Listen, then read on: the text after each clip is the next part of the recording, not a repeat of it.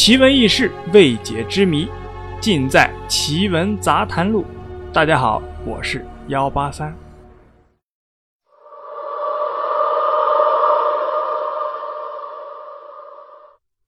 北京啊，有一个灵异传说，说是北新桥有一口锁龙井，井底下有一个海眼。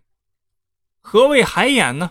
顾名思义啊，海眼就是沧海的眼睛，深不可测，水声潺潺。据说啊，一直通到海底去了。这就是大海伸到陆地上的眼睛。最大的一口海眼呢，是在京西玉泉山镇，在一个大庙的底下；一口呢是在北海，被白塔镇着；还有一口啊，在东直门的北新桥。关于北新桥古井的传说呢？有两个版本，一则是说啊，北新桥传说啊，桥下有一个海眼，桥旁呢有一座庙，庙里呢有一口井，井里啊锁着一条星元龙。北新桥呢就是为了镇住海眼的。为什么叫新桥呢？原来啊，这条龙是苦海幽州的老龙。霸占了北京啊，不知多少年了。燕王呢修了北京城后，他就待不住了呀，一生气就想出了一个坏主意，让北京发大水，赶走燕王他们。这样呢，他就可以继续霸占着北京了。于是啊，北新桥这个海眼啊，就发起了大水。大水呢淹了金銮殿，燕王啊就找来了刘伯温。刘伯温呢，自然是能算出啊，是这条龙在作怪，就派啊姚少师出马了。这个姚少师啊，原本是降龙罗汉下士。姚少师得了令啊，就立刻去抓这条老龙。老龙自然是怕的不行啊，就到处乱跑。后来啊，到了北新桥的海眼，就再也跑不动了，就求姚少师啊。说自己啊，不过是因为刘伯温占了自己的家，进行报复而已，不是和姚少师你过不去。姚少师呢，也不会说听了老龙的话就饶了他，还是要捉他。最后老龙说，你抓我也行，你让刘伯温自己来。姚少师呢，根本就不听这一套，立马就现出罗汉金身，和老龙打在了一起。老龙啊，逃进了海眼，姚少师呢就追进了海眼。这海眼啊是一条水道，越走越宽。两个人呢是上下翻飞，忽远忽近。姚少师啊抽出自己的腰带，往空中这么一抛，化作一条长长的铁链。这条铁链啊是直奔老龙，一下子就锁住了他的脖子。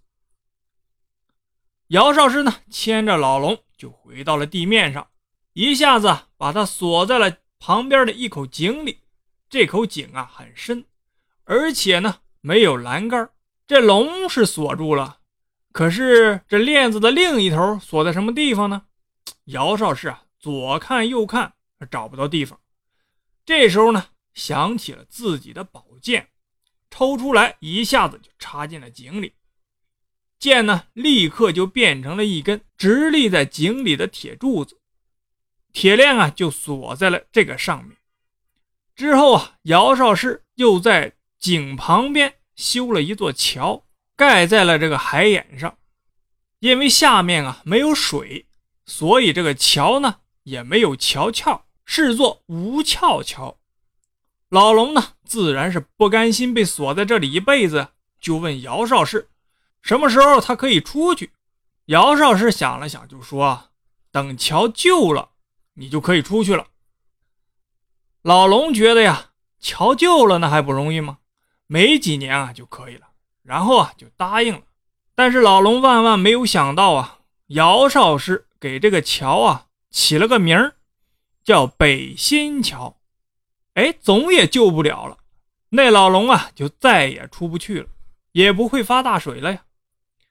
有时候啊，人们好奇，还会去看看。据说啊，这链子啊拉出来一部分，就能听到轰隆隆的声音。人们呢不敢再拉了，怕把这个老龙啊给放出来。一撒手呢，链子啊就稀里哗啦的掉回井里去了。另一则传说呢，是说这里啊曾经建过一座岳飞庙，建造的时间啊那是没法考证了。只是呢，这口井啊那是远近闻名。话说在二战期间啊，日本人当时不相信啊井里有龙，就派兵呢去拉那井里的铁链子。据说啊，日本兵拉了二十多天，链子呢也没拉上来。但是呢，越往上拉，井里的声音啊就越大。日本人啊后来啊害怕了，不敢再拉了，就把这个链子啊又顺回去了。链子这一顺回去呢，声音呢也就没有了。解放后的一九六八年，北京市的红卫兵也不相信，也去拉过那个井里的链子。情况啊，和日本人那次啊是一样的。红卫兵来了之后，把链子也顺回去了。后来北京市政府啊就把这口井给封了。